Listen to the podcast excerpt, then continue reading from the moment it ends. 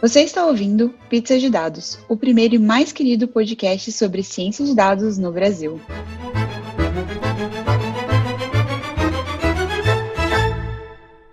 Bem-vindo todo mundo, episódio especial de três anos do Pizza de Dados. Eu sou a Letícia. Eu sou o André, eu tava tomando cerveja, desculpa.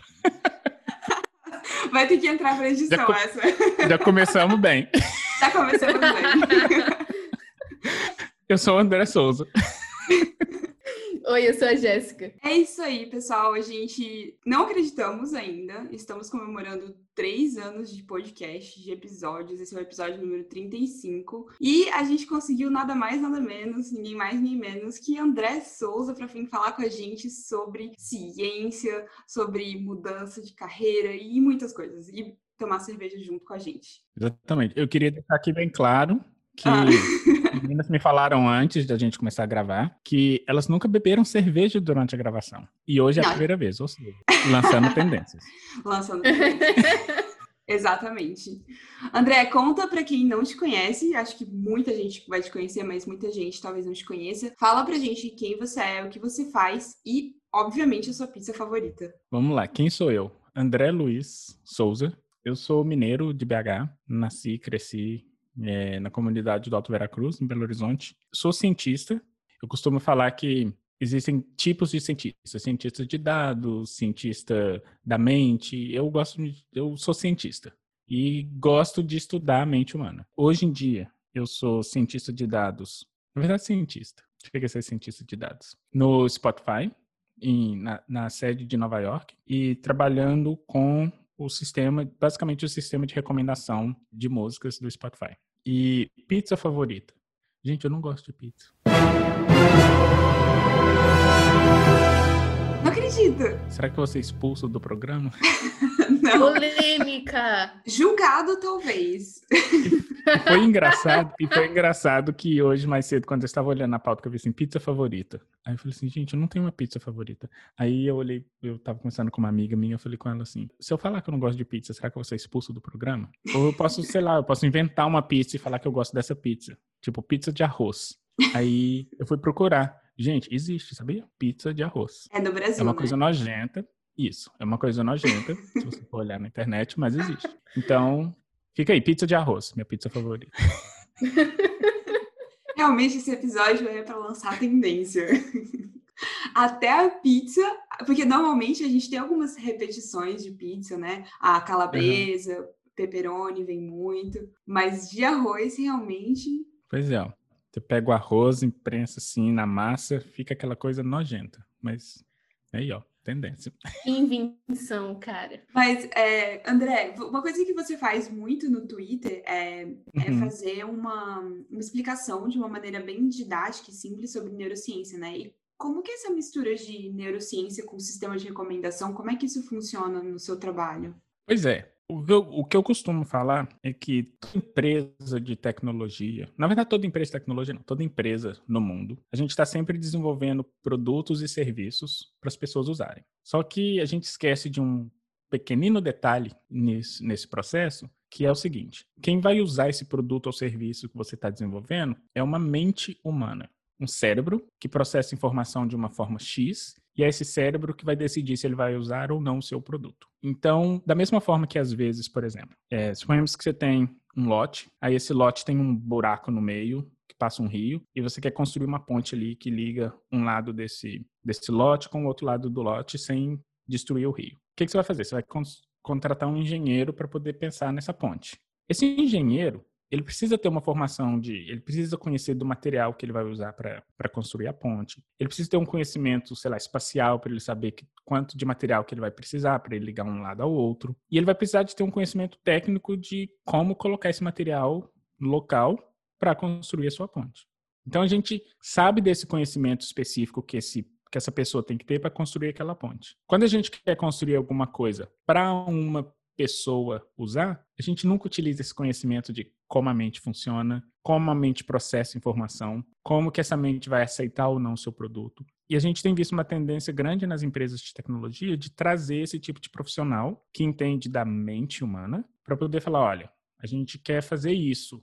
Como produto ou serviço. Que tipo de mente que a gente vai encontrar e o que, que a gente precisa fazer para ter uma probabilidade maior dessa mente utilizar esse serviço e gostar desse serviço. Então é basicamente isso. A interseção da neurociência à tecnologia, com as empresas de tecnologia hoje, é basicamente isso. É basicamente trazer para a empresa um conhecimento da mente humana como que a mente humana funciona. Então, hackear seres humanos para eles usarem serviços e produtos. Basicamente isso. Isso porque a gente não chegou ainda lá na empresa do Elon Musk, que já está colocando assim eletrodozinhos dentro do seu cérebro para controlar com Bluetooth. É, é desse jeito. Mas, é, mas é, é, é, como se fosse hackear a mente, mas não no sentido negativo, de olha, eu vou hackear para você fazer o que eu quero, mas é de hackear no, no seguinte sentido: eu quero entender como essa mente funciona, para eu poder saber o que eu posso oferecer para essa mente. Para eu saber com, o que eu posso oferecer para essa mente, eu preciso saber como ela funciona. E esse como ela funciona não é só em termos fisiológicos, não é só saber que um neurônio X faz alguma coisa Y, mas é saber como que a gente processa informação. Se eu quero que a pessoa faça uma ação X, que, que, eu, que, tipo de informação que eu preciso oferecer para essa mente para que ela decida fazer aquela coisa que eu gostaria que ela fizesse? Interessante. É, mas para mim ainda é muito abstrato, assim, pensando em que a gente aprende quando a gente estuda né, ciência de dados, a gente online e fala lá, ah, vai fazer um sistema de recomendação. E aí você tem lá os modelos e tal. Como é que isso funciona mais na prática, assim? Como é que você consegue aplicar isso naqueles algoritmos que a gente vê, ou, ou talvez em algoritmos criados pela própria empresa? Pois é, uma... Vou dar um exemplo, tentar dar um exemplo mais prático. Todo mundo aqui utiliza o Spotify, espero, né? Preciso Sim. meu salário todo mês, então... A gente está disponível lá também.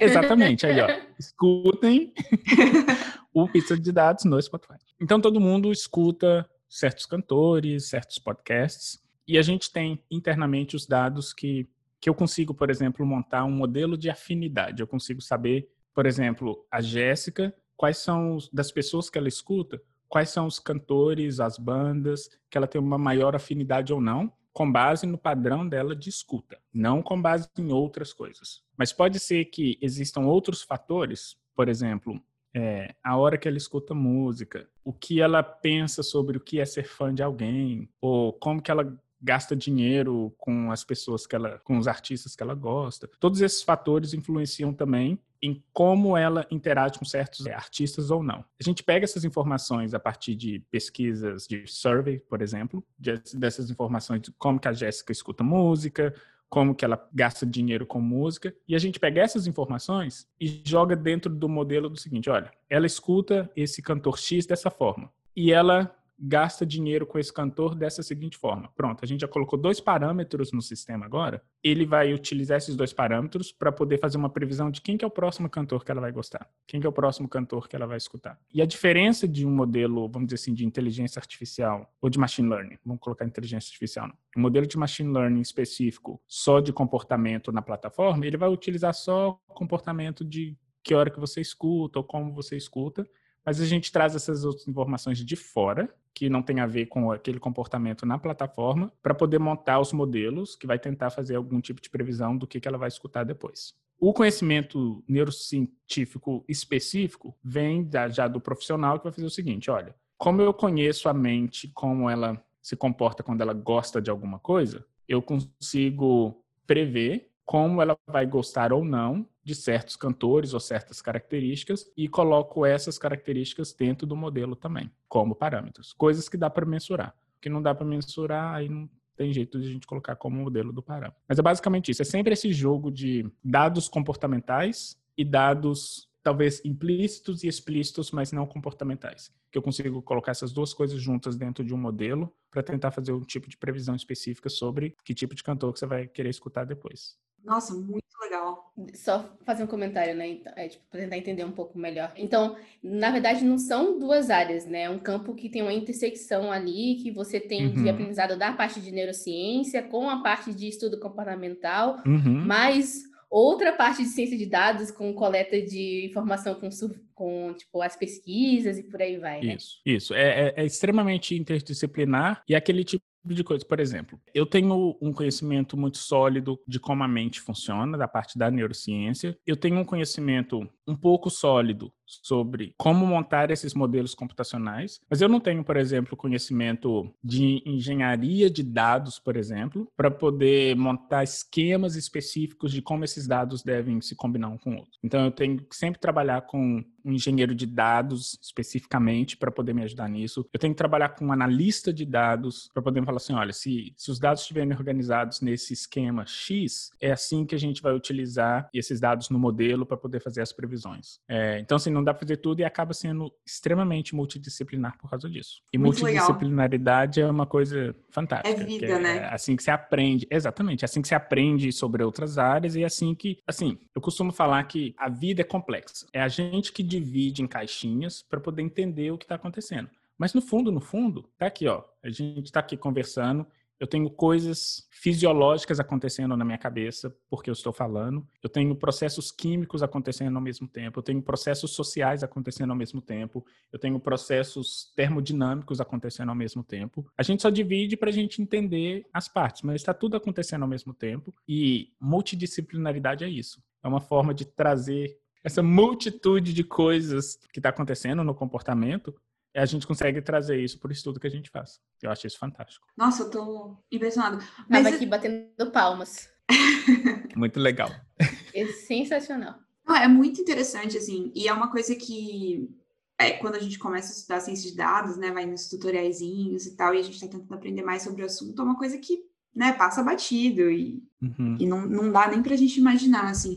E aí uma coisa que, que, que eu fico pensando é, muita gente que está ouvindo a gente talvez esteja fazendo modelos dentro do, né, dentro da capacidade de cada, de cada empresa, de cada time, uhum. etc. E, e se de alguma forma isso é aplicável para empresas em escalas menores, que talvez não tenham pessoas tão, tão técnicas nessa área, mas que querem, de certa forma, se aproveitar desse tema. O que, que, que você acha disso? É, eu acho que é aplicável. Eu, eu sempre falo que a primeira coisa que qualquer empresa que quer trabalhar com esse modelo de negócios de, de ser extremamente data-driven, a primeira coisa que tem que fazer é entender os dados que entram e, entender a estrutura desses dados. Uma coisa que o Spotify tem que eu acho fantástica, a gente tem uma área de coordenação de dados, de estruturação de dados, que é fantástica. Então, assim, você tem times internos que o trabalho deles é basicamente preparar os dados que entram para que outros times internos utilizem esses dados. Por que, que isso é importante? Porque Primeiro que você só consegue fazer uma análise de dados se você entender os dados que você tem e entender mesmo. Quando eu falo entender, não estou falando só de tipo, sei lá, seu produto está logando quantas vezes a pessoa, sei lá, entra numa função específica do seu produto. Tá, mas você sabe como que isso está sendo logado? Que formato? Por quanto tempo? Que tipo de, de latência você tem quando esses dados entram? Que formato que Quando eu falo formato, é formato mesmo. Está sendo uma coisa binária? Está sendo um número? Está sendo um string, caracteres, como que, como que esses dados estão entrando, porque isso vai ditar muito de, do tipo de análise que você vai fazer. E esse é um ponto. E o segundo é que você organizando esses esquemas, quando você está começando, quando a coisa escalar para uma magnitude maior, você não vai ter problemas de custo com esses dados. Porque uma coisa que é muito comum quem está fora dessas empresas pensar é que assim, ah, Olha só, o Google está pegando todos os seus dados. Eles estão fazendo um monte de coisa com seus dados. Galera, manter dados e manipular dados é caro. É caro. Vou dar um exemplo da magnitude disso. Se a gente pegar um usuário do Spotify, ele escuta mais ou menos de 40 a 50 cantores diferentes. Então imagina agora eu montar um modelo de afinidade para cada usuário e cada cantor que tem na plataforma. Eu estou falando de parear, tipo, 400 mil pessoas, só numa região, por exemplo, com uns 20, 30 mil artistas naquela região. Só aí eu vou ter bilhões e bilhões de pares, que eu vou ter que ter um poder computacional muito grande para poder manipular essas coisas. E a gente só consegue, vamos dizer assim, economizar dinheiro nessa manipulação de dados, porque a gente tem um time específico que vai esquematizar esses dados de uma forma que o custo de manipulação disso vai ser um pouco menor. E o Spotify fez um trabalho muito bom de organizar os esquemas desses dados de uma forma que otimiza o uso, a manipulação, e mesmo agora com a escala sendo muito grande, a gente não tem custo muito exorbitante, por exemplo, para rodar um modelo de machine learning. De novo, ainda é caro, tipo, uma, um dos principais cursos que a gente tem na empresa é literalmente desses modelos de machine learning que a gente está rodando o tempo inteiro. Eles demoram mesmo. Então, eu costumo falar assim, sei lá, as pessoas que estão na academia, às vezes elas falam assim, ah, Big Data é o quê? Você tem uma tabela ali de milhões de linhas, aí você roda alguma coisa e demora, sei lá, uns três minutos e pronto. Não, eu estou falando de modelos que às vezes eles rodam, sei lá, por dois dias para a gente ter um resultado que fala, assim, olha, não foi bem o que a gente precisava, então bora rodar de novo. Então o custo é muito alto. Então, uma dica que eu dou para empresas que estão começando, a primeira coisa é conheça os dados que você está recebendo. E quando eu falo conhecer, de novo, não é saber a variável. Conhecer a estrutura da variável, como que você pode organizar essa variável de uma forma que, ah, na hora que eu for manipular isso com uma outra variável, como é que eu posso otimizar o custo? Como é que eu faço, por exemplo, para toda vez que eu rodar query, por, por exemplo, eu não ter que ler a tabela inteira de uma vez. Eu tenho que ter um esquema específico que eu posso ler seções da minha tabela só que vão ser específicas para aquela análise que eu estou fazendo, por exemplo. Então essa é a primeira dica assim que eu dou. E com relação aos profissionais, de novo, se a sua empresa está começando, treine as pessoas para que elas sejam capazes de fazer isso, porque esse tipo de profissional híbrido no mercado é raro. Esse profissional que, que trabalha assim com tanto dados como manipulação de dados e entender também do comportamento. É raro e quando acha é um profissional caro, porque, de novo, lei do mercado, se, se é raro, ele vai ser caro. Então, investe no, no funcionário que você tem, no profissional que você tem, treine esse funcionário, porque primeiro você vai ter uma pessoa que vai estar dentro do processo desde o começo, e segundo que você pode literalmente moldar no sentido positivo esse funcionário com um treinamento que vai ser de acordo com o crescimento da sua empresa. Então, assim, a principal dica é conheça os dados que você tem, de verdade. Porque muitas vezes também a gente tem é, a questão de que as pessoas têm que saber do negócio. Quando eu falo do negócio, é do, do business, né? Do que está sendo uhum. necessário ali. E esse é um custo adicional em cima de um, de um, treinamento de qualquer pessoa que também é caro, né? Você. Uhum. As pessoas não são algoritmos que você vai jogar e tá tudo certo. Tipo, ela não precisa saber do que, está uhum. acontecendo. E, e, esse é muito, muitas vezes também um custo que não, não, é contabilizado quando você pensa em, tipo, ah, mas eu posso contratar uma outra pessoa que vai vir e vai resolver o meu problema. Mais ou menos, que ela também está vindo sem contexto e tal. Exatamente. Concordo plenamente. Eu tenho uma pergunta. Diga lá. Teve uma coisa que você falou que foi com relação a ah, você faz investimento, você roda seu modelo e às vezes o resultado não é bem o esperado, né? Uhum. Como que você trabalha para lidar com esse tipo de resposta que não é bem o que era esperado ou não é a resposta que você queria, né? Os dados viram para você e falam assim: não, não, não, não é bem assim. Não é bem assim.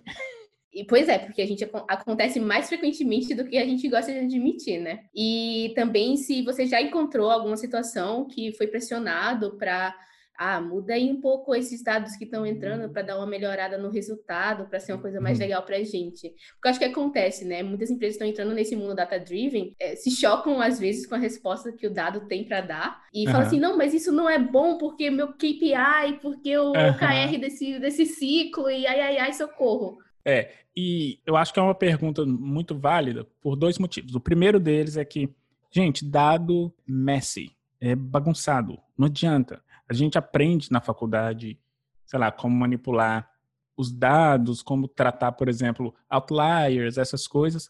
Mas quando você chega na vida real, é uma bagunça. É, é bagunçado.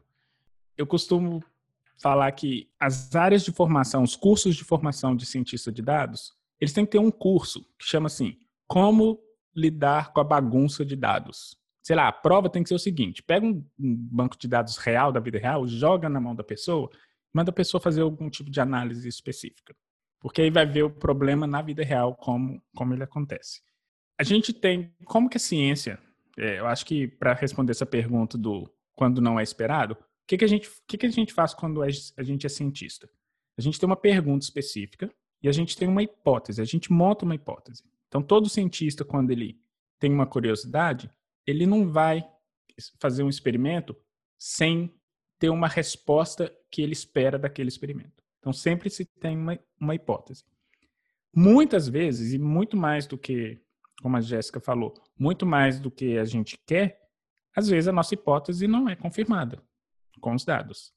E a ciência, ela trata dados como um rei. O que o dado te falou é o que é. Você pode, às vezes, tentar interpretar de uma forma diferente, mas está ali, é factual. Então, assim, eu não vejo nas empresas uma tentativa de mudar isso. Tipo, de falar assim, olha, muda os dados um pouquinho, ou vamos mudar a análise para dar o que a gente quer. Isso não tem. O que tem é gente que só ignora mesmo. E esse ignorar é do tipo, olha, o dado está te falando que você precisa ir no caminho A. Aí o CEO da empresa fala assim, mas eu quero ir no B. E vai no B.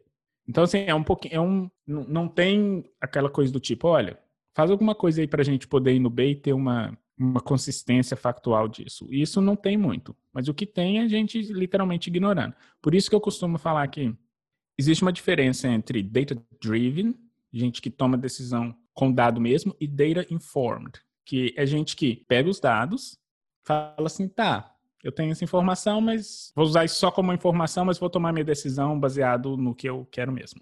E no meu caso, eu como cientista, quando eu acho uma coisa que não é esperado, para mim é fantástico, porque é o que me é o que me intriga a querer conhecer mais sobre aqueles dados e buscar o porquê que aquilo não confirmou a hipótese que eu tinha antes. Mas a gente não tem muito, pelo menos nas empresas em que eu trabalhei, não tem muito essa coisa do tipo, olha, vamos manipular isso um pouquinho para poder mostrar fatos de que é diferente. O que tem mesmo é a gente falando, e isso tem em toda empresa, tem no Spotify, tem no Facebook, tinha no Google, de gente olhar os dados e falar assim, tá, eu entendi isso, mas a gente vai fazer diferente. Isso tem muito infelizmente. Eu perguntei muito dessa coisa do, do mudar os dados, né? Porque quando eu trabalhava no Serenata, a gente tinha muito essa situação do querer o dado aberto do governo. E as pessoas falavam assim: mas se liberar uma planilha com essa informação, as pessoas vão entender errado. E não é o que eu quero que as pessoas entendam, por isso que eu faço um PDF com um relatório dos resultados do jeito que eu quero. E aí, né, a gente ficava todo naquele processo de, mas não é bem assim. E por isso que é sempre uma curiosidade minha, né? É, essa, essa coisa do data informed é bem isso mesmo. É do, ah, não, eu sei disso que o dado está falando, que você fez a pesquisa, que você fez a análise, mas eu vou seguir o meu feeling aqui, que o meu sentimento é certeiro. Isso. E aí depois, às vezes, você tem que chegar, olha, o dado te avisou, né? Tipo, você estava avisada. E você tocou num ponto muito importante, que é essa questão de das pessoas utilizarem dados para manipular do jeito que eles quiserem, porque isso é possível. Então, por exemplo, eu posso pegar uma mesma base de dados, aí eu posso construir, por exemplo, um gráfico que vai te dar uma informação muito distorcida do que aquele gráfico de fato está dizendo, ou aqueles dados de fato estão dizendo. Isso acontece. Então, por isso que eu sou muito fã de disponibilizar os dados mesmo, porque aí eu faço o seguinte, olha, eu fiz a minha análise, está aqui a minha análise e está aqui os dados. Se você não concorda com essa análise, pega esses dados, monta uma análise diferente e vê se condiz com o que você está querendo acreditar. Mas aí já é você no seu processo de fazer a sua análise de dados. Então, por exemplo, todas as pesquisas que eu faço dentro do Spotify, toda vez que eu apresento os resultados, eu apresento a minha análise e no primeiro, no primeiro slide da apresentação tem um link falando assim, estão aqui os dados puros. É só pegar e analisar. Se tiver alguma dúvida, e até mesmo, às vezes, para conferir alguma análise que eu fiz, ou às vezes para fazer algum tipo de slicing diferente. Então, por exemplo, eu faço muita pesquisa global, assim, no mundo inteiro. Aí, às vezes, eu estou analisando os dados, aí eu percebo que não existe muita diferença, sei lá, entre a África, o Brasil e a Europa. Como não existe muita essa diferença, o que, que eu faço? Eu junto esses dados e faço uma análise global. Então, às vezes, alguém pode virar e falar assim: ah, mas e no Brasil? Aí eu falo: olha, geralmente no Brasil não teve diferença. Será que não teve mesmo? Ok, tá aqui os dados. Aí você pega e faz essa análise, porque pode ser que tenha alguma diferença que faça sentido para aquela pessoa, mas que do, no processo da minha análise não fez tanta diferença. Que é a ciência na sua forma mais pura, né? Exatamente. Porque a ciência aberta, que na verdade é um, uma redundância, né? Na, na, ciência, a ciência é justamente isso, né? Essa é a minha teoria, essa é a verdade, até que se prove outro contrário, até que outra pessoa Exatamente. venha e, e, conteste aquilo que eu tô falando, né? Eu gosto de falar que muito bom estar errado, porque é assim que a ciência avança. Porque eu faço alguma coisa, aí depois de um tempo alguém descobre que aquilo é um pouco diferente. Legal, a gente avança. É isso. Então, assim, estar errado nesse sentido é muito bom, na verdade. E isso, algumas empresas têm uma abertura maior para esse tipo de, vamos dizer assim, erro. É, outras nem tanto. Algumas são mais agressivas em termos, como a Jéssica falou, ah, tem um OKR específico e a gente precisa, então, de números que comprovem que a gente está chegando em algum lugar e tal. Só para dar um exemplo bem prático disso, porque eu sou do tipo que, mesmo quando as pessoas querem um número específico, eu, eu tento mostrar que tem um jeito diferente de olhar. Então, uma coisa que toda indústria usa, todo mundo usa, é o tal do NPS, que é o Net Promoter Score. Todo mundo gosta de usar aqui. Então, só para explicar assim, em termos bem gerais. Você quer saber se o seu produto ou seu serviço vai ser recomendado por alguém? Você faz uma perguntinha assim.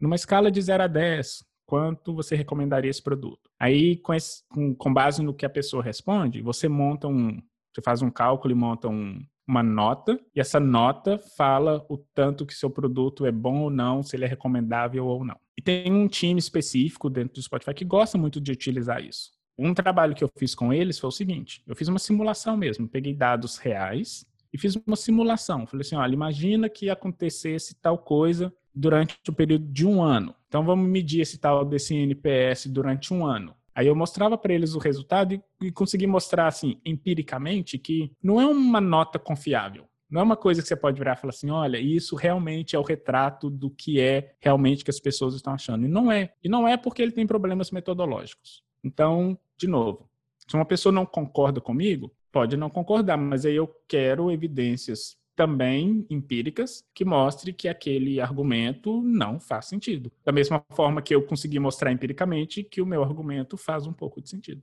E assim é a ciência. Sabe o que eu lembrei? Eu lembrei de uma, de uma história que eu vi um tempo atrás, que é a história do bully de chá voador. Acho que é uma uhum. coisa assim, que era justamente para mostrar que a ciência é uma coisa que você tem que provar e não desprovar. E daí a história era que alguém falou, tipo, que disse assim: tem um bully de chá que está sendo, que está orbitando ao redor da Terra numa distância X, e é isso.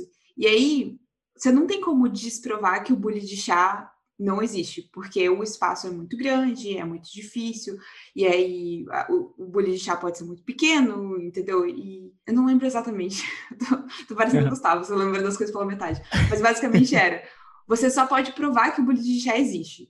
Se ninguém provar que o de chá existe, ele não existe, mesmo que na realidade ele exista, mas se alguém não provar, ele não tem como, como falar que ele existe. É, eu costumava dar esse exemplo quando eu dava aula de metodologia, para falar exatamente isso, porque, é, deixa eu ver se eu lembro a frase específica, que era assim: a falta de evidência não é evidência de falta. Basicamente isso. Em inglês faz mais sentido. Mas a ideia toda é: você não ver alguma coisa não quer dizer que a coisa não exista. Mas você vê uma coisa que antes você achava que não existia, é prova de que aquela coisa existe. Então, basicamente, assim, é isso mesmo. O ônus da ciência é de provar alguma coisa e não de desprovar alguma coisa. Então, por isso que, assim, sem entrar em mérito ético e tal, e em assuntos mais cabulosos, mas, por exemplo, quando as pessoas falam assim comigo, ah, você como cientista, você devia mostrar que, provar que Deus não existe, esse tipo de coisa. Eu fico assim, esse não é o papel da ciência. O papel da ciência não é desprovar a existência de alguma coisa que as pessoas acham que exista.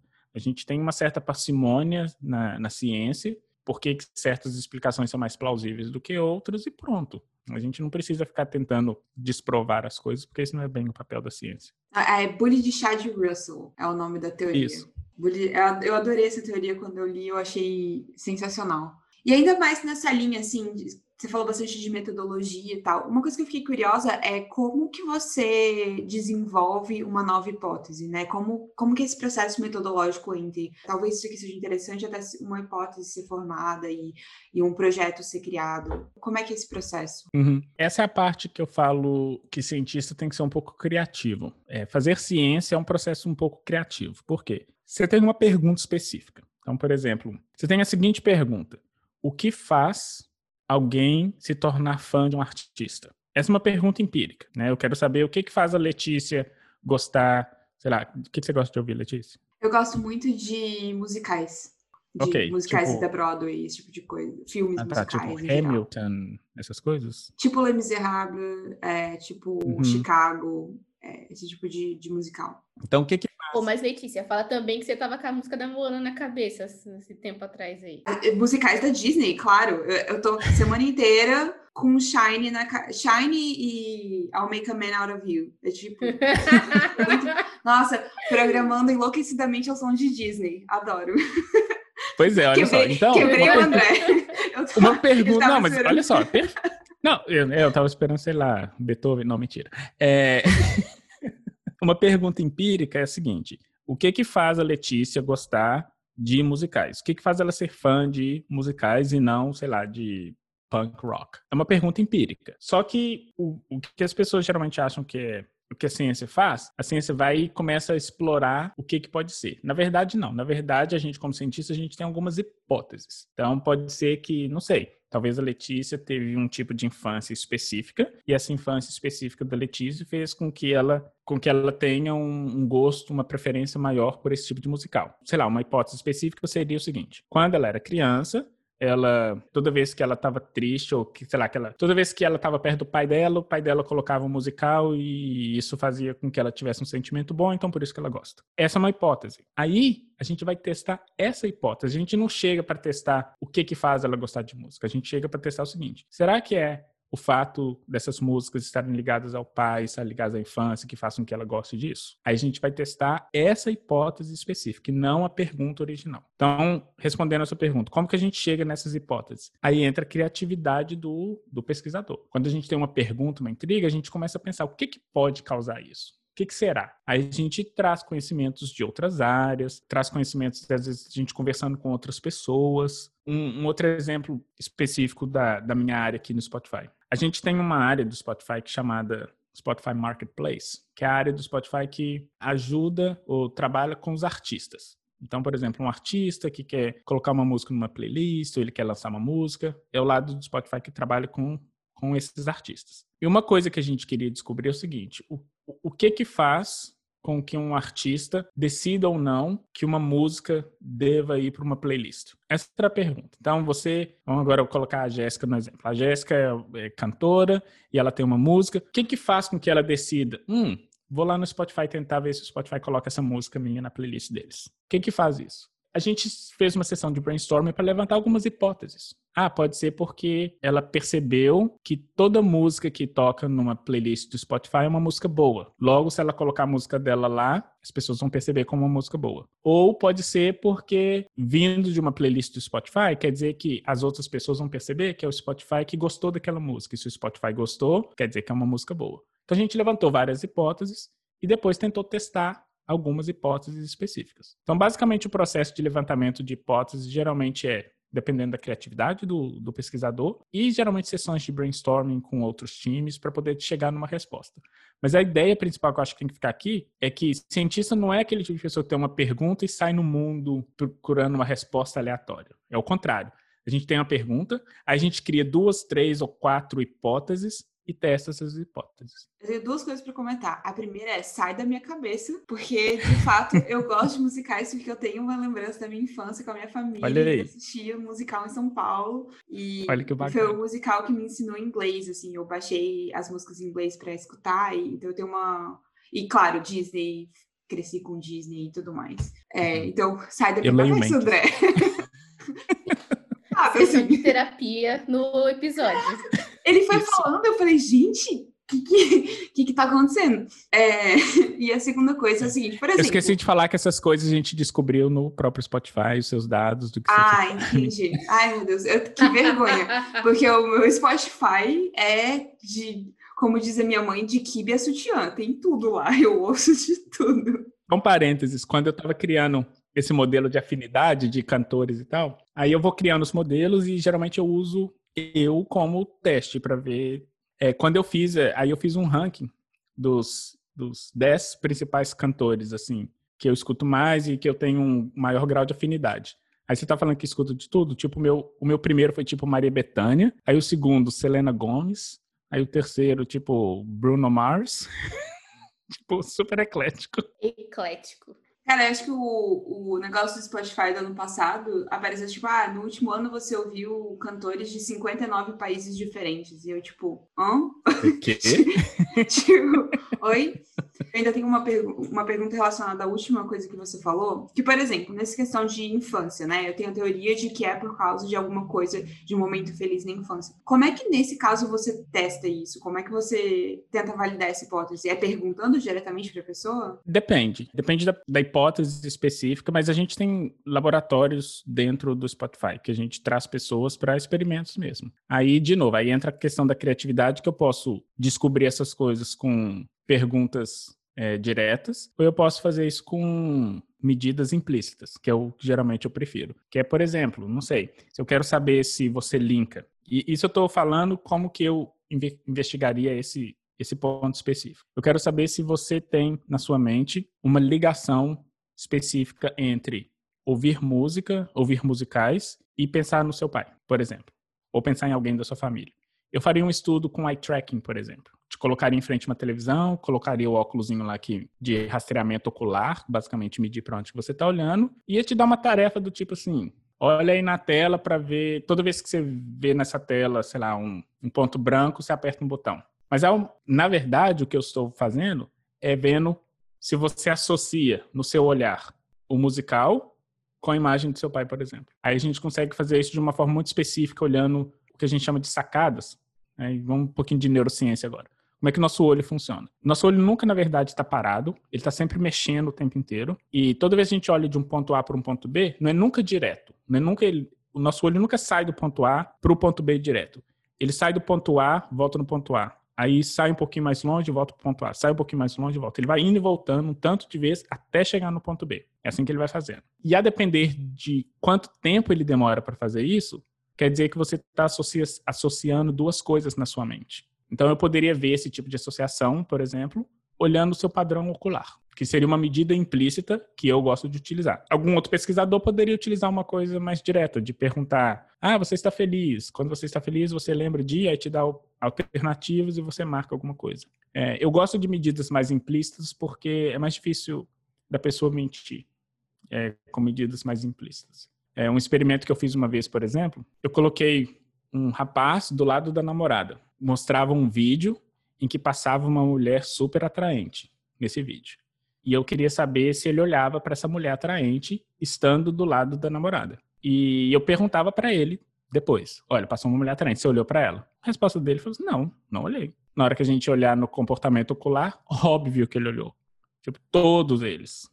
Óbvio que eles olhavam. Então, assim, geralmente a medida mais implícita, entre aspas, assim, mais verdadeira, porque existem coisas no nosso sistema cognitivo que a gente não consegue controlar mesmo, porque é muito implícito, então a gente não consegue controlar. Esse é um deles, por exemplo. E aqui, de novo, eu não estou falando que homens vão olhar isso porque tem que olhar, não. Estou falando que é o tipo de coisa que chama atenção e que às vezes você olha até meio, vamos dizer assim, sem perceber, mas você acaba fazendo isso mesmo. Até instintivamente, talvez, né? Uma coisa meio. Isso. É. Isso. Muito interessante. Colocando todo mundo no fogo. Dá um exemplo disso na área de tecnologia. Quando eu trabalhava no Google, no Google eu trabalhei no Android, que era basicamente o, o sistema operacional dos celulares e tablets, e eu estava no time da câmera do celular do Google. Então, na época, a gente tinha uma função na câmera que a gente chamava de Live Photos. Na verdade, era uma função que a Apple já tinha, mas basicamente é o seguinte: quando toda vez que você tira uma foto, o que o sistema fazia é o seguinte, ele, ele gravava alguns segundos antes de você apertar o botão e alguns segundos depois de você apertar o botão. Porque a ideia era a seguinte, quando você aperta o botão, ele queria salvar um pouco do, do que aconteceu antes e um pouco do que aconteceu depois. Só que a gente queria uma forma de avisar isso para o usuário, sem ter que jogar na tela dele falando assim: olha, essa função está ligada. Porque imagina, você pega o seu celular para tirar uma foto. Aí na hora que você está apontando para alguma coisa, aparece um, uma mensagem lá no meio. Atrapalha a experiência da pessoa. Então a gente queria uma forma de avisar que aquilo estava ligado. Aí, de novo, entrou o meu papel de neurocientista. Eu falei assim: olha, tem uma coisa que chama a atenção das pessoas, que é movimento. Então, a partir do momento que a gente fizer um ícone que tenha um, algum tipo de movimento nesse ícone, isso vai chamar a atenção das pessoas e as pessoas vão perceber que aquela função está ligada ou não. Essa era uma hipótese. Como que a gente testou? Esse experimento que eu falei. A gente colocou um óculos de rastreamento ocular nas pessoas, trouxe pessoas para o laboratório para poder tirar fotos e a gente via se aquele movimento chamava a atenção das pessoas. E depois faz, fizemos uma testagem para saber se prestar atenção naquele ícone dava informação de que aquela função estava ligada ou não. Então é basicamente isso que a gente tenta trazer, é assim que a gente tenta trazer o conhecimento de neurociência para uma coisa mais aplicada à tecnologia. E até hoje essa função existe. Quem tem o Google Pixel, que é o telefone do Google, vai ver que essa função de que a gente chama de Live Photos é um ícone que, que ele, ele gira um pouquinho. Então, na hora que você vai tirar a foto, você vê um ícone girando, você sabe que aquela função está ligada. E é impressionante. Só de você colocar um giro pequenininho, aquilo já chama a atenção das pessoas, as pessoas já olham para aquilo. E às vezes é tão rápido que a pessoa não percebe que olhou, mas o sistema cognitivo registra que aquilo aconteceu. Basicamente isso. Dois comentários só com relação a isso. Um, deve ser muito legal ser humano de laboratório, né? Porque tem o rato, aí ser humano de laboratório. E o outro é que é para a gente ter noção, né, de como o cérebro é capaz de processar muita informação informação muito rápido, né? Uhum. Porque a gente às uhum. vezes nem se dá conta, né? É eu acho, eu acho fantástico, né? Meu lado mais próximo da parte de biologia sempre fica, uh, que emocionante. É, esse, esse tipo, por exemplo, processamento cognitivo de linguagem, essas coisas, a gente tá falando assim de milissegundos de processamento, que a gente consegue pegar uma informação e trazer aquela informação para uma completude, assim, muito, muito, muito rápido. Isso para mim, tipo, é, eu acho muito impressionante quando você vê pessoas que, por exemplo, estão passando por uma situação muito arriscada, tipo, tá vindo um carro, alguma coisa assim, e que o corpo da pessoa responde antes da pessoa, tipo, tomar conhecimento daquilo, e isso é muito fascinante, de fato. É, e... Tem vários estudos, por exemplo, que mostram que a gente tem vários casos, infelizmente, de policiais, por exemplo, que atiram em pessoas quando eles acham que a pessoa está com uma arma na mão. Tem vários estudos mostrando, por exemplo, que estudos que a gente chama de estudos de priming, que é basicamente o seguinte: a gente faz a mente da pessoa ficar sujeita a algum tipo de informação X para ver se essa pessoa responde de uma forma específica. Então, esse experimento foi o seguinte: eles mostravam rosto de pessoas e um objeto depois. Então eles pediam às pessoas para fazer o seguinte: você sentava no laboratório, o pesquisador falava o seguinte: olha para essa tela, você vai ver uma pessoa e um objeto. Pessoa, objeto. Você vai ver isso um tanto de vezes. Toda vez que você, você olhar uma pessoa e que aparecer um objeto, você tem que me falar se esse objeto é uma arma ou não. Esse é o seu papel. Aí você aperta sim se for uma arma, não se não for uma arma. Era esse o papel. Então o cara sentava e via lá, uma cara X. Aí aparecia uma mesa. Aí tinha que falar, não, uma cara X parecia um computador. Não. Uma cara X parecia, sei lá, uma, um revólver. Sim. E assim por diante. Só que qual que é o objetivo do experimento?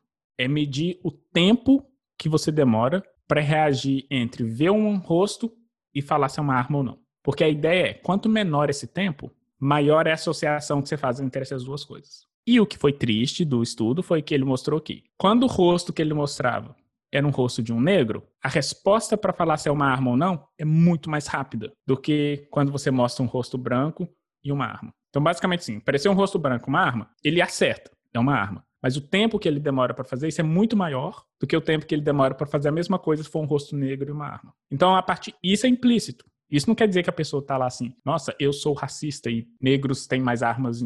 Não é isso cognitivamente, como a gente faz essa associação implicitamente, essa resposta acaba saindo no nosso comportamento sem a gente perceber. Então é, assim que a gente traz a neurociência, tentando ver esses tipos de comportamentos mais implícitos e como que isso afeta o uso que a gente tem de certos produtos. É basicamente isso. E falando nisso, assim, um pouco da, da questão de viés a gente tem o nosso viés como pessoas, né, que acaba se transformando para o dado. Uma coisa que eu fico pensando nessas empresas que, que são bastante talvez muito dos Estados Unidos, o Spotify tem, tem a sede aqui na Europa, mas como é que é essa questão da coleta de dados? Porque toda vez que a gente fala de uma coleta de dados mais diversa, né, então é, vamos supor, a questão do, do óculos. Da realidade virtual? É.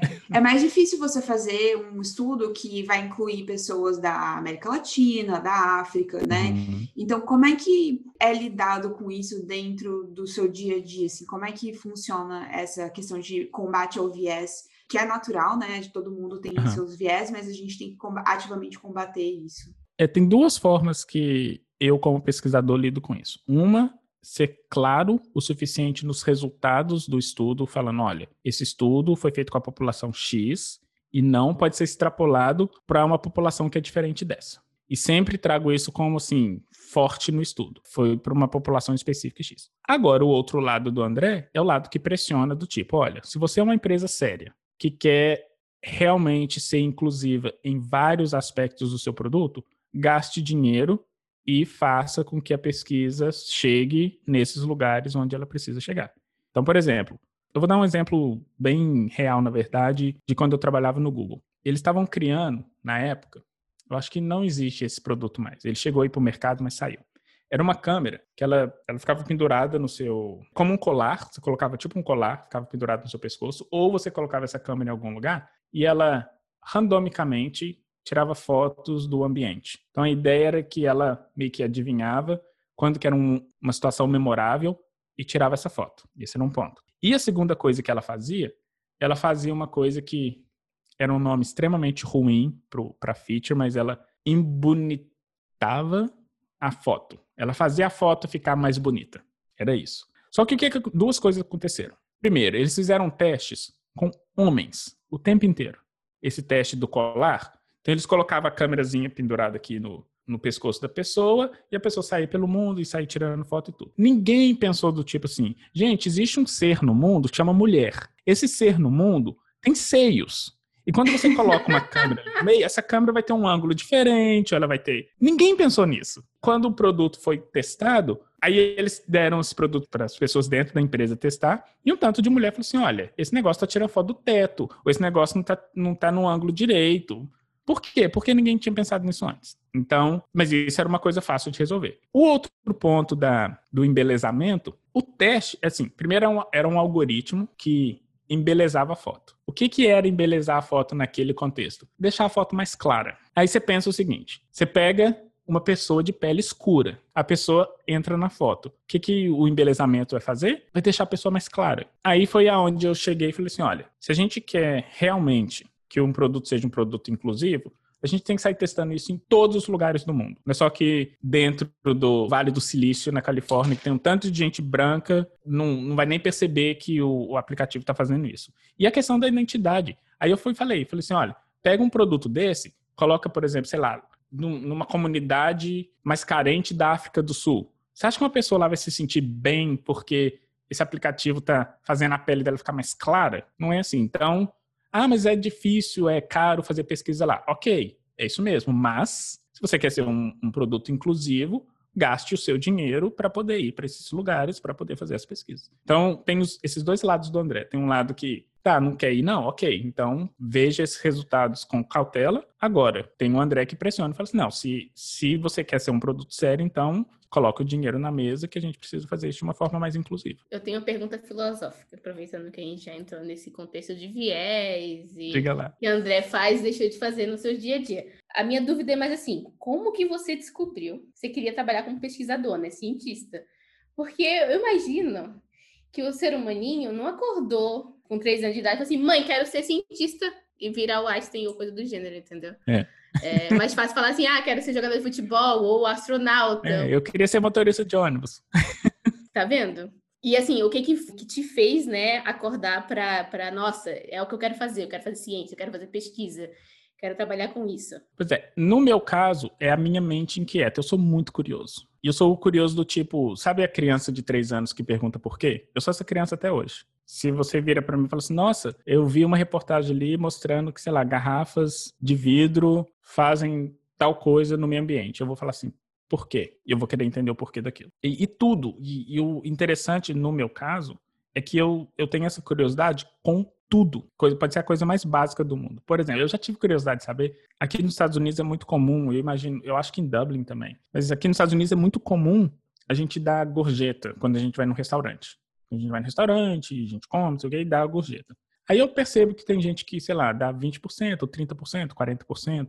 Eu queria saber o que, que leva a pessoa a dar a gorjeta que ela dá. Tipo, o que, que, que é? Tipo, será que ela avalia mesmo o atendimento? Será que é uma coisa específica? Sei lá, teve uma coisa específica que aconteceu que ela gostou e ela vai dar uma, uma gorjeta maior? E geralmente eu tenho esses tipos de questionamento na minha cabeça. Outro, uma coisa mais mundana. Às vezes eu recebo uns vídeos engraçados assim que o pessoal me encaminha. Vídeo engraçado de alguém fazendo alguma coisa tosca na internet. Geralmente as pessoas começam a rir. Eu rio também, mas eu sempre fico pensando assim: como que a pessoa chegou nessa ideia? Como que a pessoa como será que a pessoa estava sentada um dia e falou assim: hum, vou fazer tal coisa? Eu tenho essa curiosidade. Então, acho que o que me levou a ser cientista é exatamente isso: é querer saber o porquê que as coisas acontecem, e mesmo as coisas mais triviais. Então, por isso que acho que a Letícia comentou no comecinho do programa sobre as, as threads que eu faço no Twitter. E geralmente é isso, eu tenho curiosidade básica, eu quero saber por que, que a pessoa soluça. Quero saber por que, que a gente chora quando a gente corta a cebola. Uma dúvida que eu tive recentemente agora, coisa besta, mas quando você ajeita o óculos no rosto, você pode ajeitar pegando dos dois lados do óculos e puxando para cima, ou você pode apertar o meio. O que, que leva a pessoa a decidir isso? Por que, que alguém ajeita com as duas mãos, outro com uma só e outro só apertando. Jamais Ou seja, parece uma coisa que ninguém nisso. presta atenção. Exatamente. E eu tenho esse tipo de curiosidade. Às vezes eu fico observando as pessoas na rua, aí eu fico assim, por que, que a pessoa faz isso? Eu tenho um comentário com relação a essa coisa do óculos. É. Porque eu tive uma colega, eu troquei de escola muitas vezes. Em uma dessas escolas, eu tinha um colega que ela usava as duas mãos, pegando na haste, nas duas hastes do óculos para poder tirar, botar o óculos, arrumar o óculos no rosto. E aí, um belo dia, eu falei assim: por que, que você faz isso? Porque geralmente eu fazia com uma mão só em qualquer canto, né? Inclusive, a minha lente estava sempre suja. E ela falou assim: ah, porque eu tive aula de etiqueta, e na aula de etiqueta ensinaram que se você põe as duas mãos nas duas hastes, o seu óculos tem menos probabilidade de ficar torto. Porque se você pega de um lado, ele vai ficar torto de um lado. Isso Entendeu? Se você pega no coisa. meio. É, aí eu falei assim, eu nunca parei para pensar nisso. Mas eu reparei, né? Isso, mas é, e a questão da observação. Olha, eu lembro, isso foi, não foi em Dublin, foi, calma, foi em- na, na Singapura. Eu lembro, eu estava trabalhando, estava no Facebook, eu estava fazendo um trabalho na Singapura, aí eu, eu lembro que o escritório do Facebook era muito perto do hotel onde eu estava. Então eu sempre ia caminhando. Sério, parece, parece coisa de gente louca, mas eu comecei, eu comecei a observar como que as pessoas mexem os braços quando elas estão andando. Tipo, se elas jogam o braço muito para frente, ou se é pouquinho. E eu comecei, aí eu observei isso numa pessoa e eu fui o caminho inteiro observando isso em várias pessoas. Aí eu chego em casa, eu vou pesquisar na internet por que, que as pessoas fazem isso. Aí eu descubro que, sei lá, se movimenta o braço, que melhora no equilíbrio do corpo. E é isso. E ciência é isso. Aí eu tenho essas curiosidades e às vezes eu posso pesquisar na internet. Às vezes eu vou e faço a pesquisa para descobrir é, por que que acontece. E aí, continuando nesse esquema, né, de ser pesquisador, cientista e tudo mais, eu acho que vem muito dessa área de ser pesquisador, principalmente no Brasil, que a gente só imagina pesquisa sendo feita na academia, né? É, que publicar artigos e viver aquela pressão constante, luta por bolsa. E, e eu sei que você passou muito por isso, não só no Brasil, em outros Oh. lugares também. Oh, oh yeah. É, oh, yeah. E aí eu queria saber com- de você como é que você lidava com essa questão da pressão de publicação, de gerar resultado, de procurar investidor e aquela coisa toda. É, isso foi um dos motivos que, me, na verdade, me tirou da academia. Porque eu, eu gosto de fazer ciência pela ciência, pelo conhecimento mesmo. Eu comecei a perceber que eu era um pedinte de luxo. Eu passava parte da minha vida acadêmica, do meu trabalho, pedindo dinheiro para as pessoas para poder fazer o que eu achava legal de fazer. Esse era um ponto. E o segundo é a questão do ego. Assim, eu gosto de ciência pela ciência, pelo conhecimento. Na academia, ainda, infelizmente, é muito comum pessoas fazerem ciência pelo status de ser cientista. Então, eu me vi, às vezes, em alguns painéis de, sei lá, de discutir algum, alguma proposta de pesquisa, e ao invés das pessoas focarem na proposta da pesquisa, elas focavam muito no ego delas, do tipo, ah, mas ele não citou um trabalho que eu fiz. Ah, mas é, eu sei esse tipo de área que ele não sabe. E, e eu ficava assim, gente, mas o, e o trabalho que a gente precisa analisar? É, então, isso foi uma das coisas que me tirou da academia, na verdade, essa, essa, essa, essa busca em- louca por publicar e, às vezes, publicar por publicar, que é aquele, aquele tipo de coisa. Ah, eu publiquei 200 artigos. Tá, e desses 200 artigos, quantos teve um impacto assim, legal na vida das pessoas? Zero. Porque só outros. É aquele tipo de coisa. Você escreve um artigo para um pesquisador, que um outro pesquisador lê e, fala com outro pesquisador, outro pesquisador lê e fala com outro pesquisador, e a coisa nunca sai da academia. É, então, essa pressão eu não né? gostava. Você pega um Isso. artigo bom e corta em vários artigos para você poder publicar muitos. só para ter muito, só para ter um número. E, e- e eu não queria, eu não queria fazer ciência com isso em mente. Eu não queria fazer ciência para ser cientista famoso ou para ter muita publicação. O, o ponto não era esse. O ponto é o meu, o meu ponto com ciência sempre foi trazer ciência para melhorar a vida das pessoas. Ou seja, trabalhando no Facebook, para fazer com que eles sejam mais seguros na plataforma, seja trabalhando no Spotify para fazer com que as pessoas se sintam felizes quando a gente faz uma recomendação boa. É isso. Pode ser um impacto, parece um pouco pequeno, mas pelo menos ele é, ele é mais tangível do que o impacto que geralmente que a gente tem na academia. É, eu gosto de publicar, por exemplo, eu gosto de escrever paper, mas eu não gosto de escrever paper porque eu tenho que publicar. Então, por exemplo, na indústria, a gente pode publicar na indústria. Primeiro que não tem a pressão da publicação na indústria, porque não é não é o objetivo principal. E segundo que é literalmente para compartilhar conhecimento.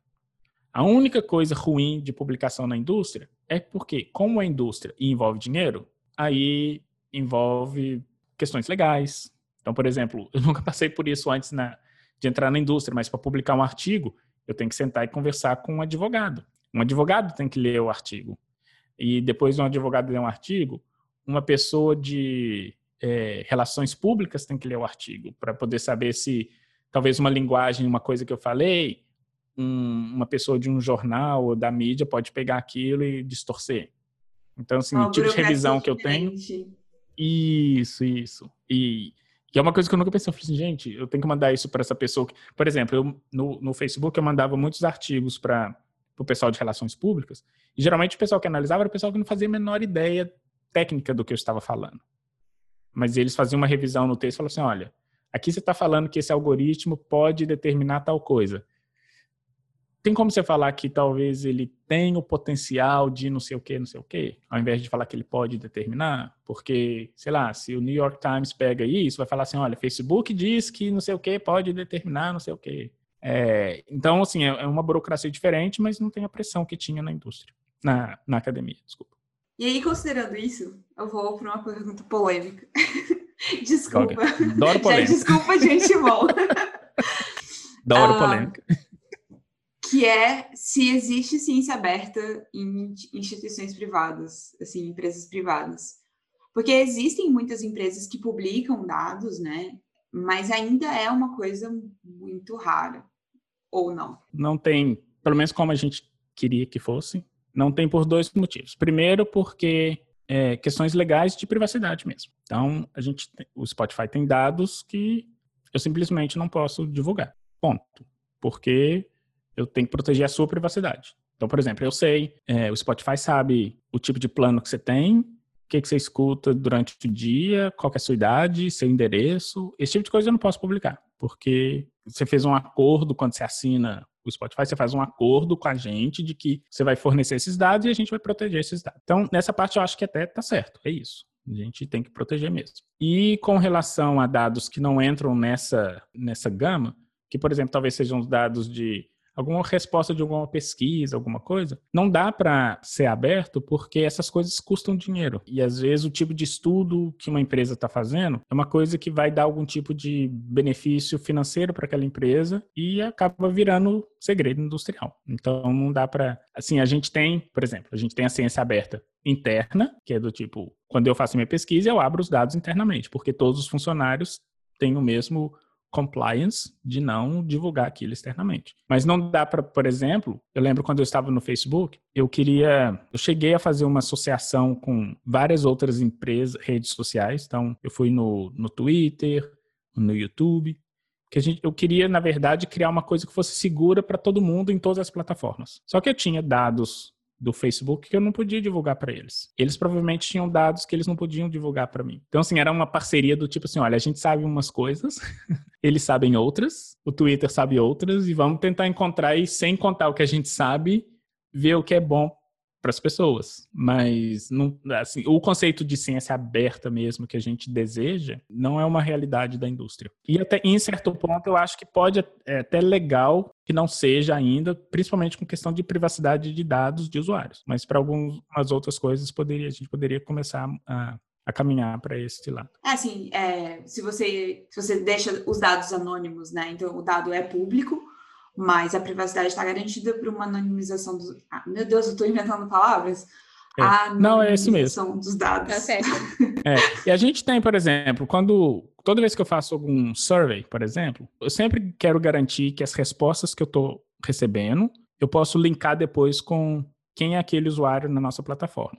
E uma forma de fazer isso é toda vez que, assim que você é, escolheu usar o Spotify, que você criou a sua conta, automaticamente o sistema vai criar um ID para você, que é um ID interno. Então, um número que, que vai ser só seu e que a gente vai usar aquele número para te identificar internamente para análises e tudo mais. E esse número é interno e ele não sai do Spotify para nada, nem para você mesmo. Então, quando eu faço uma pesquisa, por exemplo, que eu utilizo uma plataforma de, de survey que é externa, eu tenho que criar uma forma de link, mas eu não posso utilizar esse ID, porque esse ID ele é privado. Então, a gente tem umas tabelas que criam o que a gente chama de partner ID, que é do tipo assim, olha, esse ID aqui vai virar X, que vai para fora, e quando a informação entrar, eu pego esse X e linko de novo com esse ID interno. Mas aí, por exemplo, eu como pesquisador sou a única pessoa que tem acesso a essa chave, vamos dizer assim. E isso interessante que nem internamente eu posso compartilhar. Eu posso, nesse caso, eu poderia compartilhar os dados, vamos dizer assim, depois que eu já linkei, eu compartilho internamente, mas a chave em si, eu não posso, porque pode dar possibilidade de alguém deixar isso vazar e essa informação acabar saindo da, da, da empresa. Então, assim, esse, esse cuidado de privacidade a gente tem bastante. E as empresas em geral têm bastante. Tanto o pessoal pode falar o que for, por exemplo, do Facebook, tal, mas esse cuidado com essa privacidade existe dentro da empresa. É, fazer só um comentário, assim, até trazendo para uma coisa um pouco mais é, fácil de encontrar, né? Que são. No mundo da tecnologia, a gente tem muito meetup e por aí vai, né? Então a gente uhum. sempre está dando palestra. Eu, particularmente, adoro ir em evento e falar das coisas que eu estou fazendo. Uhum. Desde que eu saí de Serenata, que eu tenho uma certa dificuldade em montar palestra, porque sempre isso eu posso falar, isso aqui eu não posso falar porque é o negócio da empresa, então eu não posso falar de jeito nenhum. Isso aqui eu não posso falar porque eu devo proteger aquele, né, meu cliente, meu parceiro ali de negócio e coisa e tal. Uhum. Então, é, nem para tipo, chegar numa coisa mais séria que seria uma pesquisa, só para tipo, vocês terem, né, para os ouvintes terem ideia disso, né? Que a gente, às vezes a gente até quer falar, nossa, tô implementando um algoritmo muito legal aqui, Nem dá. posso falar sobre isso. Uhum. E quando eu estava no Facebook, por exemplo, qualquer palestra que eu ia dar, eu tinha que mandar os slides da palestra para um time de é, advogados e relações públicas e eles faziam toda a análise do tipo, olha, isso aqui você pode falar, isso aqui não pode. Às vezes era coisa até que não era segredo, mas que eles pensavam assim, olha, mas se você falar, alguém pode inferir que tem alguma pesquisa X acontecendo e isso é interno e tal. E às vezes, já aconteceu, já aconteceu de, de, de vetarem mesmo, tipo, olha, nesse evento não vá, porque a gente, aí historicamente, a gente sabe que tem repórter, e repórter é, assim, é profissão deles, eles, eles sabem como perguntar as coisas, de forma que às vezes você acaba entregando alguma coisa sem querer e tal. Então tinha evento que eles falavam, não, olha, esse aqui não vai não. E tem a reputação da empresa também em jogo, né, claro. né, que você quer manter, tipo, às claro. vezes você tá... Ser, ser, mal interpretado é muito fácil, né, uhum. num, num, momento assim, um pouco mais aberto ali. Exatamente. Isso, isso foi uma coisa que eu, entre aspas, sofri um pouco quando eu entrei na minha empresa atual, que, que é tipo, que eu nunca tive que passar por isso, dessa questão de você ter que passar um blog post para alguém, ou passar um slide, ou passar um não sei o quê. E isso, isso, é uma coisa que de fato é bem diferente. Ainda mais para a uhum. gente, é, eu e a Jéssica, a gente veio muito do mundo open source, de palestras de código aberto e tal, então foi um choque bem grande.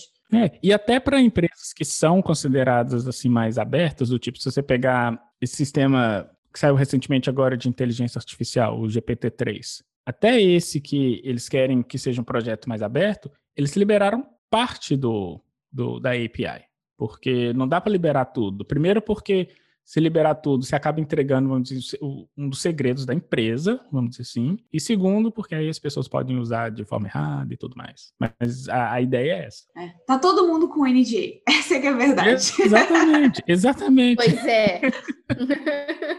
ah, para quem não sabe, NDA é Non-Disclosure Agreement, que é basicamente é um contrato que você assina dizendo que você não vai comentar sobre nada do que você está trabalhando. E, e é muito comum em empresas grandes, de médio para grande, né, para você garantir a proteção da, da, da propriedade Isso. intelectual da empresa. Bom, sério, esse episódio vai ficar muito longo, mas eu tô amando, não quero parar. é legal, é conversar essas coisas é legal e eu, eu tenho, as pessoas têm esse tipo de curiosidade assim de dentro das empresas, então super, é legal. Super, E, mas eu queria te fazer uma pergunta. A gente comentou um pouquinho sobre essa sua curiosidade nata, né? Mas o que, que você dá de dica para as pessoas que querem seguir seus passos, que gostariam de fazer ciência pela ciência, mas não necessariamente na academia, né? O que, que você dá de dicas de coisas assim que realmente tem, tem que ter, tem que, tem que fazer que não tem como escapar, mesmo uhum. que seja difícil. Assim, eu acho que essa a questão da curiosidade, eu acho que tem que ser uma curiosidade, tem que ser quase que natural, assim, porque uma das perguntas que eu lembro, quando eu dava aula de metodologia de pesquisa, eu lembro que os alunos chegavam e falavam assim: ah, mas como eu chego na minha pergunta de pesquisa? Aí eu, eu ficava assim: não, você não chega nela, ela chega em você. Você vai estar tá jantando e vai ter um questionamento e essa pergunta vai cair no seu colo. Então, só que ela só faz isso se você for uma pessoa curiosa, de começar a prestar atenção nas coisas e como elas funcionam. Então, assim, a curiosidade seria uma coisa que eu diria que é essencial. E o segundo, e eu acho que eu vou falar isso mais pela geração que a gente está agora, a gente está muito numa geração ou num momento da, da história que as pessoas, eu não queria dizer preguiça, mas as pessoas consomem informação de uma forma muito rápida.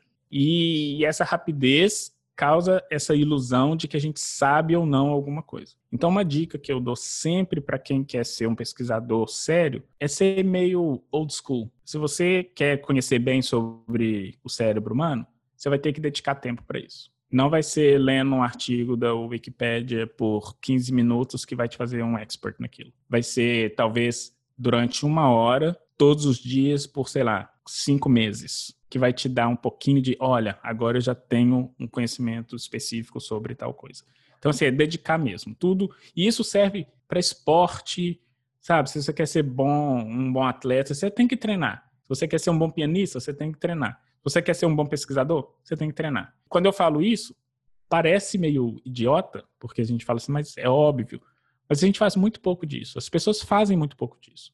Sabe? Eu acho que Sabe, para para pensar, quem está nos ouvindo, para para pensar agora, qual foi a última vez que você sentou e falou assim, eu vou ler durante duas horas. Ler. Não estou falando de ficar lendo coisa no celular, não. Você vai desligar o seu celular, você vai sentar com um livro na mão e vai ler por duas horas. Muito pouca gente faz isso hoje. É, e não estou falando que é a única forma, mas dedicar.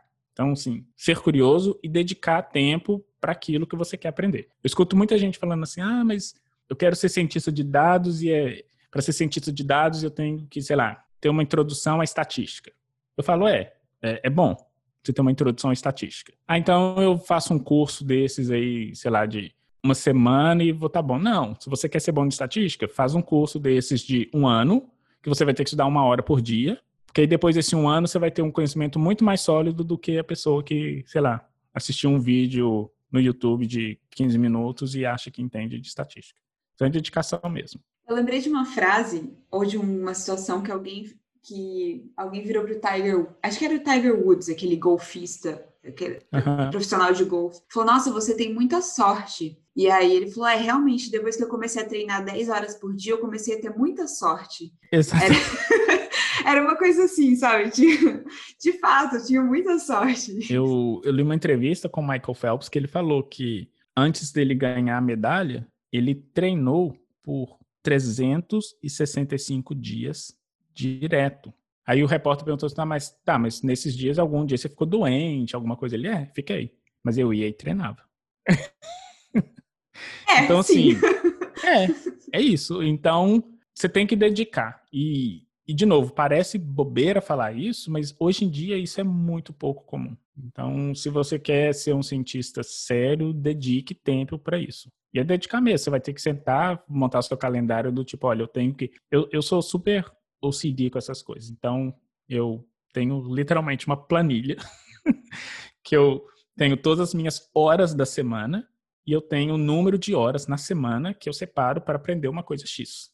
E aí, de novo, você tem que bloquear lá aquele tempo para você poder fazer aquilo. Porque é só assim que você vai conseguir criar uma expertise em alguma coisa. É dedicando tempo para estudar aquilo. É, com certeza. Isso vale para qualquer coisa, né? Mesmo que Isso. quem esteja ouvindo a gente queira seguir uma outra área, queira ir para desenvolvimento de software, o que quer que seja, é sentar o bumbum na cadeira e é, estudar. E... Exatamente. É, é isso. Tem, tem um amigo que ele escreveu um post, ele não era formado em ciência da computação, ele é sociólogo, é, mas que tem um blog post dele que ele escreveu uma coisa muito legal que eu achei muito muito real, né? Quando você quer se tornar corredor, você tem todo um processo. Você começa correndo 10 minutos, Aí depois você começa correndo 20 minutos. E aí você vai criando resistência, você vai aprendendo, você compra um tênis melhor. Então, você precisa investir o tempo em se desenvolver. Tipo, a gente faz isso muito com coisas mais físicas e a gente esquece de fazer isso também com a parte mais mental da coisa, é. né? Que é, tipo, estudar, desenvolver as habilidades de é, fazer as perguntas certas, de conseguir aplicar os modelos e algoritmos e por aí vai, né? Então, isso, esse exemplo dele de, ah, quando eu comecei a aprender a correr, eu comecei correndo de pouquinho, mas eu mantive a constância, fui sempre consistentemente praticando, e isso me levou a conseguir correr maratona, meia maratona e por aí vai. Uhum. Então, acho que é, isso se repete também, né, no nosso dia a dia. A gente, não é porque a gente se forma que a gente para de estudar, né? A gente, é. Tem gente, quando se forma, né, porque a gente para de estudar, né? E eu, é, um exemplo, assim, bem pessoal, eu me formei, a minha formação de, na graduação foi, a primeira formação foi letras. Eu lembro que eu queria fazer eu queria estudar literatura de expressão inglesa.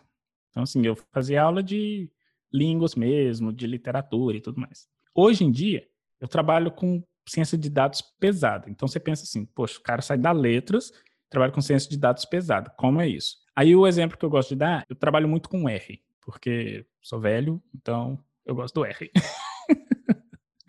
Não, é porque hoje em dia todo mundo quer, quer, quer fazer coisa em Python até as análises de dados e tal, que é bom também, não, não, não, critico não, mas eu sou do tipo old school e eu faço as coisas no R. E, olha que coisa interessante, muita gente hoje utiliza o RStudio, né? Eu sou tão old school que eu às vezes ainda faço as coisas lá na, na linhazinha de comando então. Mas eu já escutei gente me falando assim, nossa, mas você deve ser muito inteligente que você aprendeu a programar em R mesmo formado em letras. Aí eu falei assim, não, não é que eu sou inteligente. Teve um momento da minha vida que eu falei assim, eu quero aprender essa porcaria e eu literalmente dediquei tempo da minha semana durante muitos anos para poder aprender. Então eu sentava por uma hora, ficava quebrando cabeça aprendendo a programar em R por várias horas durante vários anos. Então hoje eu sinto um conforto em programar, em fazer minhas análises no R. Não é porque eu sou inteligente, foi porque eu literalmente eu dediquei o tempo. Então da mesma forma que a Jéssica falou aí, ah, você tem que investir o seu dinheiro para comprar um tênis, você tem que investir o seu tempo para treinar. Você tem que fazer isso com a parte intelectual também. Então eu literalmente sentei e falei assim, olha, da hora tal a hora tal, todos os dias, eu vou sentar minha bunda na cadeira e vou aprender essa porcaria desse R. E foi assim. Então a gente tem que dedicar tempo mesmo. O último episódio, acho que foi o último episódio que a gente entrevistou o Beto de Almeida, que ele era oceanógrafo e hoje ele tá, ele tava no Lift, agora mudou recentemente e ele tá trabalhando no Super uhum. 7. E aí eu uhum. perguntei para ele como é que foi essa mudança e a resposta dele foi foi devagar. É, foi é muito isso. tempo. Mas para fazer uma coisa um pouco mais como diria uma tia minha, todo mundo vê os tragos que eu tomo, mas ninguém vê os tombos que eu levo. É, é isso. Quando. Não sei se todo mundo vai ter esse contexto, mas teve há dois anos atrás, três anos atrás, a Globo fez uma reportagem, o Globo Repórter fez uma reportagem comigo. E eu lembro que uma coisa que eu falei no finalzinho da reportagem foi o seguinte: a nossa caminhada, ela não tem que ser uma corrida, porque se a gente corre demais, a gente chega lá na frente muito cansado, chega, a gente gasta muita energia em coisas que não deve gastar e acaba não aproveitando quando a gente chega em algum lugar. É caminhada mesmo. Então é, é devagar. É devagar mesmo e não adianta a gente querer ser expert em alguma coisa em um mês, dois meses. É tempo, toma tempo. Uma outra pessoa que eu admiro muito, não tem nada a ver com o lado intelectual, mas que tem essa questão de, do treinamento, é o Elton John. Tem uma entrevista que ele deu que ele falou assim: olha, eu consigo tocar piano assim. Ele toca sem olhar, ele faz. Inclusive, tem umas, uns vídeos na internet dele de pessoas assim: a pessoa escreve uma coisa aleatória, assim, entrega para ele ele só lê e consegue fazer a música ali na hora. Ele consegue montar. Tem um, tem um episódio fantástico que o cara pegou um manual de um forno, entregou o manual de um forno para ele. Falou assim: faz uma música aí. Aí ele parou, dois minutinhos, leu, foi, sentou e fez a música, na hora. Mas ele falou assim: o treinamento que eu tive na minha vida para chegar nesse ponto foi muito tempo. Ele ficava horas e horas e horas e horas e horas treinando como tocar piano.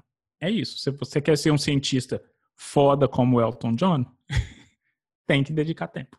É e assim o Elton John virou um cientista. Adorei. André, de novo, muitíssimo obrigada por ter vindo falar com a gente nesse episódio de três anos do Pizza. É, primeiro que é um orgulho para a gente trazer uma pessoa como você para conversar com a gente. E segundo, que é uma coisa que é muito orgulho nosso do que, que a gente construiu aqui. A gente nunca imaginou que ia chegar nesse, nesse ponto de três anos. O primeiro episódio é um erro só, não tem música, não tem edição. Eu que fiz a edição, muito ruim. Então é, é muito, muito legal poder, poder mostrar para o Brasil todo, né? Para várias pessoas falar um pouco mais da parte técnica de uma pessoa que está fazendo ciência ciência mesmo, pura, é, nas maiores empresas do mundo. Então, muito obrigada mesmo por ter se disponibilizado para passar esse tempinho com a gente. Não, gente, eu que agradeço o convite, foi muito bacana participar. Primeiro, parabéns, né? Três anos. E olha só, tudo que a gente falou no programa ó, foi devagar. Vocês não. É verdade. Não, não agora, assim, lá, um mês, três dias, foram três anos. É, mas eu que agradeço, foi bacana participar. Me convidem mais vezes. Ai, Com você tá, ó, a hora que você quiser. Estamos sempre aqui. Gosto de bater esse tipo de papo, eu acho que é, que é válido, é legal. E parabéns de novo e muito obrigado pelo convite, foi muito bacana. Muito obrigada. Bom, para você que está ouvindo a gente, é, espero que vocês tenham gostado. Até a próxima. Tchau. Tchau.